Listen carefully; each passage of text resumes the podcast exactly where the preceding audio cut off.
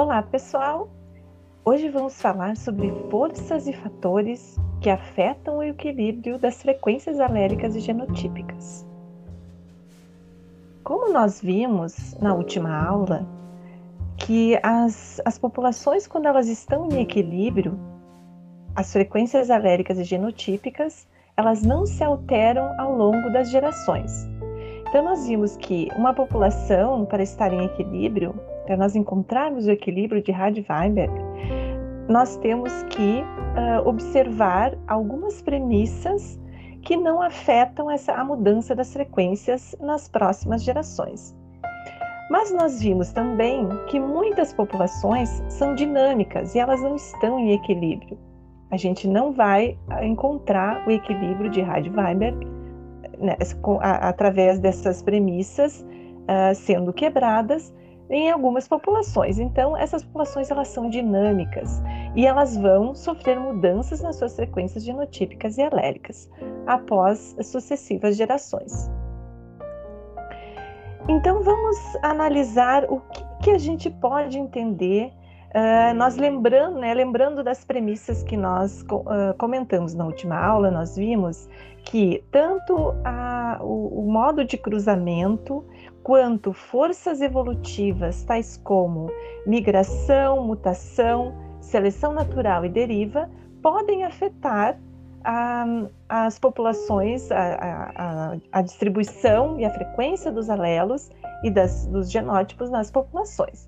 Então, o modo de reprodução é um dos fatores importantes e que afeta a distribuição e a frequência dos alelos nas populações. Então, normalmente, quando a, a, reprodução ela não é aleatória, ou seja, o, acasalamento não ocorre de forma aleatória, ou seja, ele tem uma tendência de ser direcional por algum motivo, a, normalmente as populações elas não atingem o equilíbrio. Então, a gente pode dizer que o acasalamento não aleatório, ele pode se dividir em dois tipos principais. Acasalamentos não aleatórios preferenciais, que são positivos, e os preferenciais, que são negativos.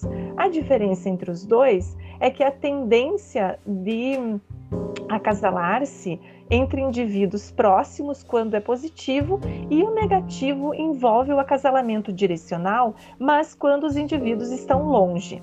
Tá? Então, nós temos vários exemplos em que populações uh, diferentes que, que vivem em ambientes diferentes, elas podem ter acasalamentos, né, e dentro de uma mesma população, acasalamentos diferenciais, uh, mesmo sendo mais distantes do que os que são mais próximos. Quando a gente fala sobre acasalamento preferencial positivo, nós temos um exemplo muito importante que a gente pode ver em diferentes uh, situações e, e vários exemplos, que é a endogamia. Então, a endogamia ela envolve uh, o cruzamento entre indivíduos aparentados ou muito próximos, né? Então, por exemplo, se nós pegarmos em seres humanos, acasalamentos é, com consanguinidade entre primos e parentes uh, que têm um grau de parentesco, ele vai ter, uh, vai envolver a questão da endogamia, ou seja, esses acasalamentos, né, essa reprodução entre pa parentes, indivíduos que são proximamente relacionados é, e aparentados, vai levar a uma provável redução é, de, na proporção de heterozigotos e aumento da proporção de homozigotos. Tá? Então, em plantas, nós temos vários exemplos uh, de, da endogamia agindo, né? Uh, por vários motivos, porque as plantas elas podem, uh, algumas espécies elas têm preferências de serem autógamos, ou seja, se autorreproduzirem, né? Ou se algumas então têm preferências de reprodução com indivíduos muito aparentados. Uh, esses exemplos eles relatam então em populações humanas o, a endogamia e né, a, a, depressão endogâmica. Então a análise do coeficiente de endogamia é muito importante e ela uh, não é algo que é, seja interessante, né? Porque a gente tem vários motivos da consanguinidade é, não ser recomendada, né? acasalamentos é, com consanguinidade, assim como populações naturais de outras espécies animais e também as plantas, que têm uh, o coeficiente de endogamia, vai nos revelar uh, situações que podem levar a problemas né, nessas espécies. É, um exemplo em melhoramento, é, tem exemplos né, que o melhoramento genético, por exemplo, de plantas, pode levar a, a uma depressão endogâmica uh, por uh, cruzamentos né, que, que envolvem indivíduos aparentados. Mas, por outro lado, por um lado, é, pode-se buscar algo interessante com relação à endogamia, né? Ah, mas, por outro lado, tem algumas espécies que a depressão endogâmica, ah, quando a gente tem uma diminuição da proporção de heterozigotos, como exemplo do caso do milho, em que a heterose é muito importante, a, a depressão endogâmica ela pode ser um fator negativo, tá? Bom, com relação às forças evolutivas, que nós já comentamos, uh, quais que, que são as potenciais que podem promover mudanças e modificações nas frequências alélicas, nós podemos começar avaliando a mutação. Então, nós sabemos que a, mutação ela é muito importante, nós já discutimos bastante sobre processos de mutação, relacionado então com o equilíbrio das mutações uh, que envolve a questão do reparo do DNA uh, para manter as taxas de mutação baixas. Então, nesse caso, quando a gente avalia, então a, a, a, mutação ela é importante, ela cria a variabilidade genética, ela cria novos alelos nas populações, então novos alelos surgem pelo processo de mutação. E, mas por outro lado, ela pode não ter um efeito ao longo de poucas gerações muito grande com relação às frequências alélicas. Vamos avaliar então, considerando um locus com dois alelos, nós podemos ver que a frequência inicial de cada um dos alelos ela pode mudar devido a mutações que vão levar, por exemplo, uma fração de alelos azão, né? Aqui dando como exemplo, pode se tornar ou dar origem, por mutação, ao outro alelo, alelo azinho. Mas, se a gente for avaliar em números, tá? se 0,9, por exemplo, em um milhão de alelos de azão sofre mutação para gerar um azinho, a frequência do, do alelo azão, após mil gerações, não vai mudar quase nada, não vai ser significativo tá? Então, nesse caso, a gente pode observar que em termos de mudança de frequência dos alelos, a mutação ela não é tão significativa, até porque quando a gente for analisar a questão das mutações diretas e reversas, a gente vê que em muitas, muitos casos as mutações reversas elas vão reverter, né? Ou seja, a, a mutação reversa é, ela vai reverter a, a, mutação que foi originalmente criada e ao longo de algumas gerações pode, pode haver um equilíbrio por conta, né, por consequência uh, dessa reversão. Tá? Bom, que outra força evolutiva que é importante é, a gente analisar é a migração. Então, a migração ela trabalha com a questão da, da movimentação de gametas indivíduos entre as populações. Então, nós sabemos que uma população é um, um, composto de indivíduos de uma determinada espécie que coexistem em uma determinada área geográfica, né? E que se, tem, se, se cruzam entre os indivíduos.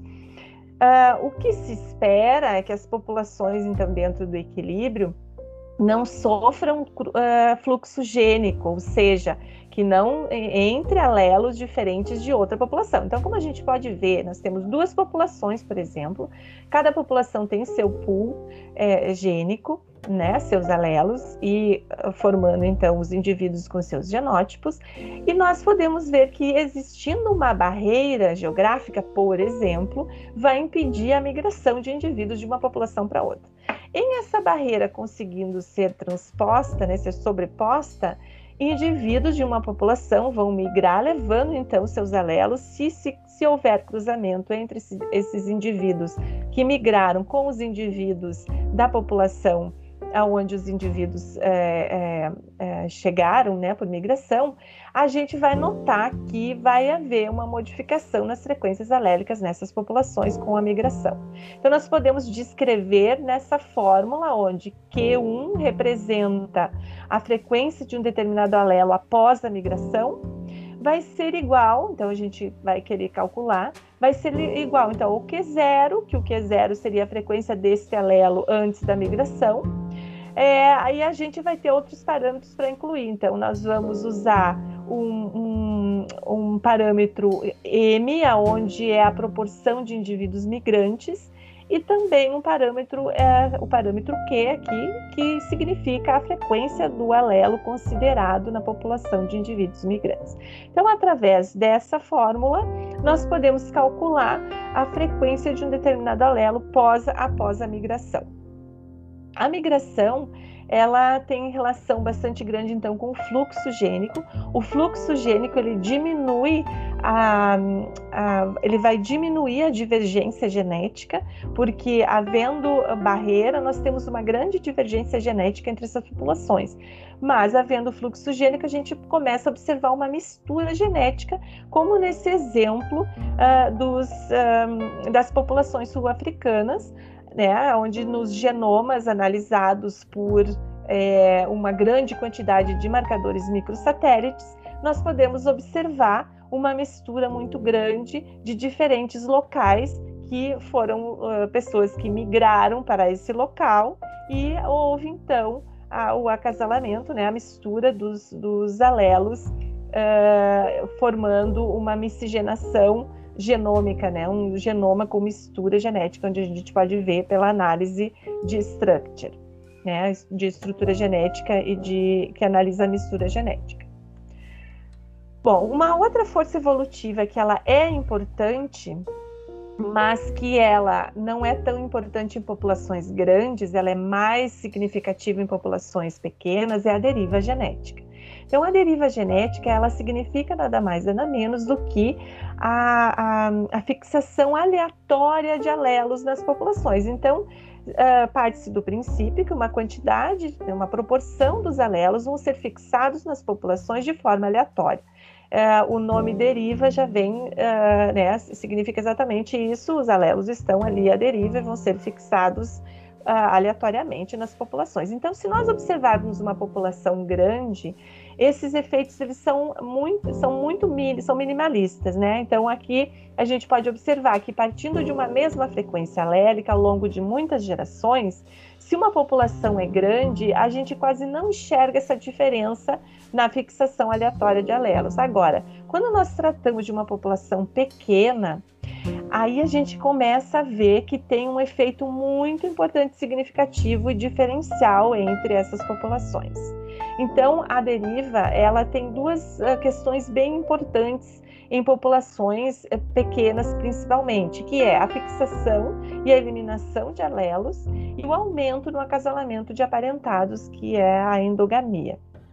A gente pode observar dois exemplos importantes de, um, de efeitos e de é, consequências que a deriva, onde, aonde a deriva pode, a, pode agir, é nesses dois efeitos, o efeito fundador e o efeito gargalo de garrafa. Então, os dois trabalham, são, uh, envolvem populações pequenas, aonde o efeito fundador ele se relaciona à, à, migração de um grupo pequeno de indivíduos de uma população para um outro local, aonde vai fundar uma nova população. Então, o, a, o conceito se refere à deriva genética causada pela amostragem aleatória dessa população original, que foi criar uma nova população.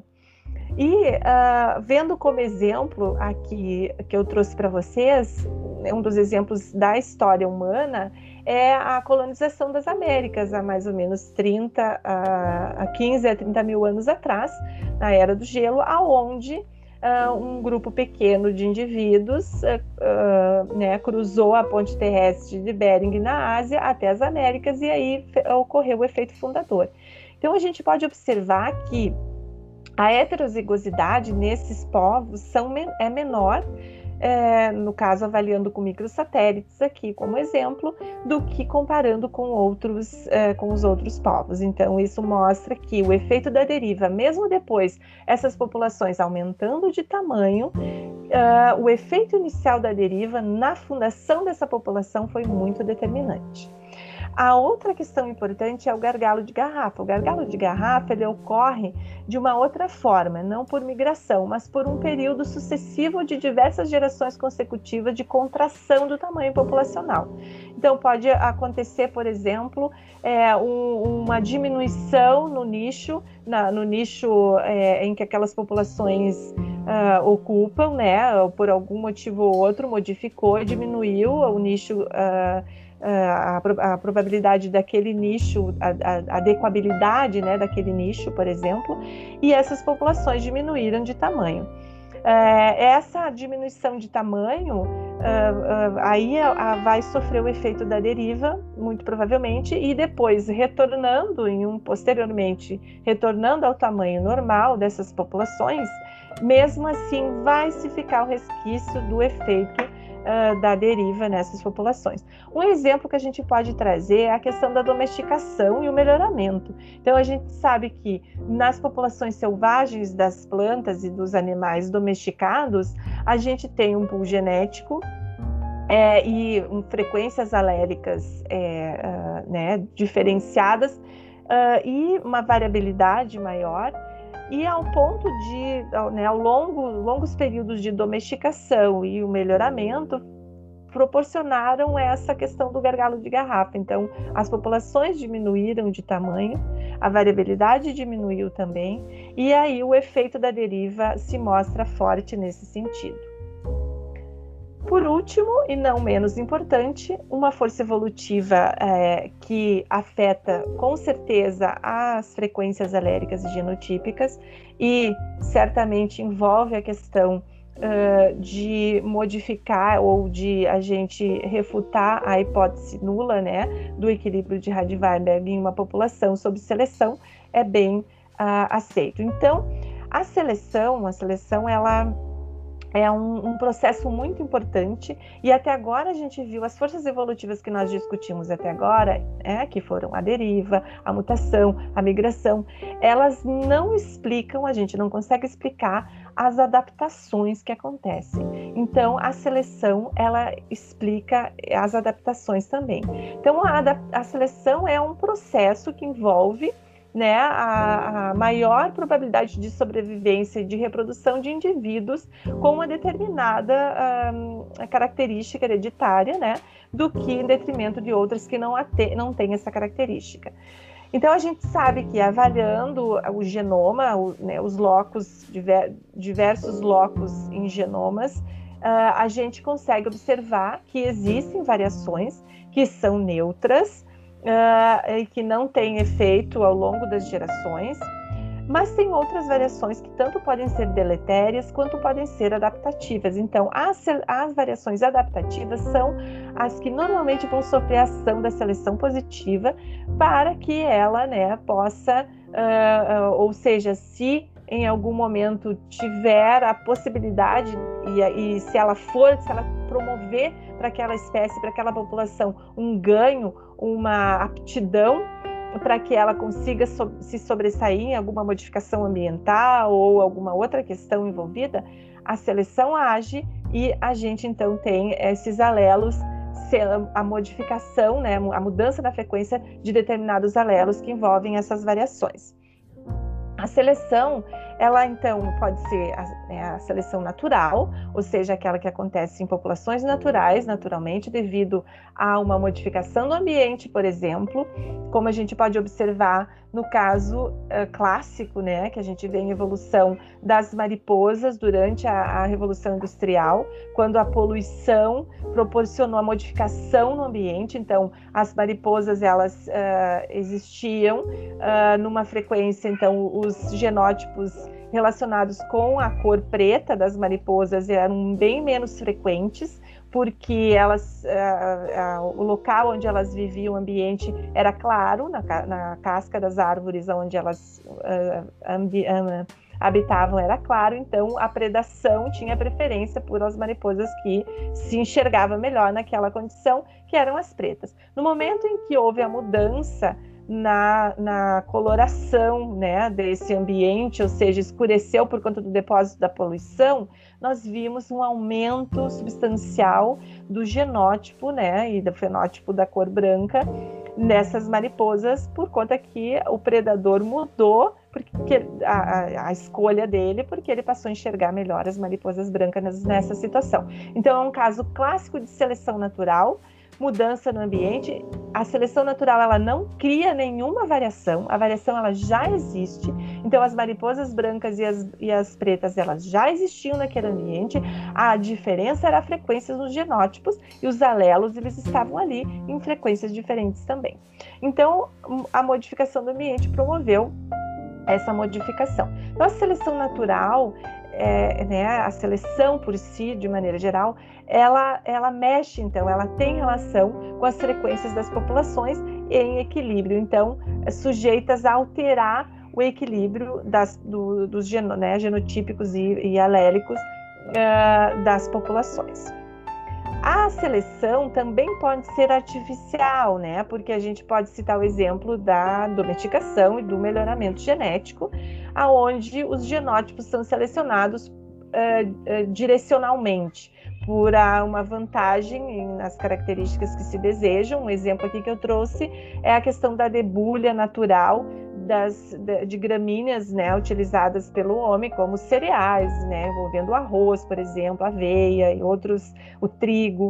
Uh, esses, seu, uh, as espécies selvagens, né, ou as populações selvagens, elas uh, tinham uma debulha natural. Então, a debulha, ou seja, a semente cair no chão, é algo importante para a sobrevivência né, e a, a, a dessas, dessas populações desses indivíduos, deixando seus descendentes para a próxima geração.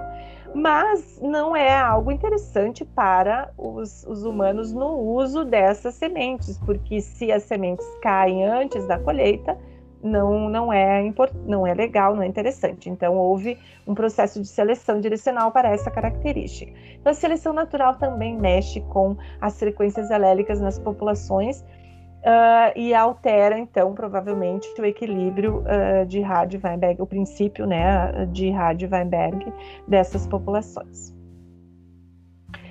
Para a gente resumir e encerrarmos essa aula, eu trouxe aqui esse gráfico que é bem interessante e nos mostra o seguinte, que todas essas forças evolutivas que nós trabalhamos até o momento, mutação, migração, deriva, seleção, elas têm efeitos sobre a variação né, genética dentro das populações e também sobre a divergência genética, têm efeitos sobre a, então, nas premissas básicas, as modificações nas frequências aléricas e genotípicas, bem como então a, a, o equilíbrio desses alelos e desses genótipos.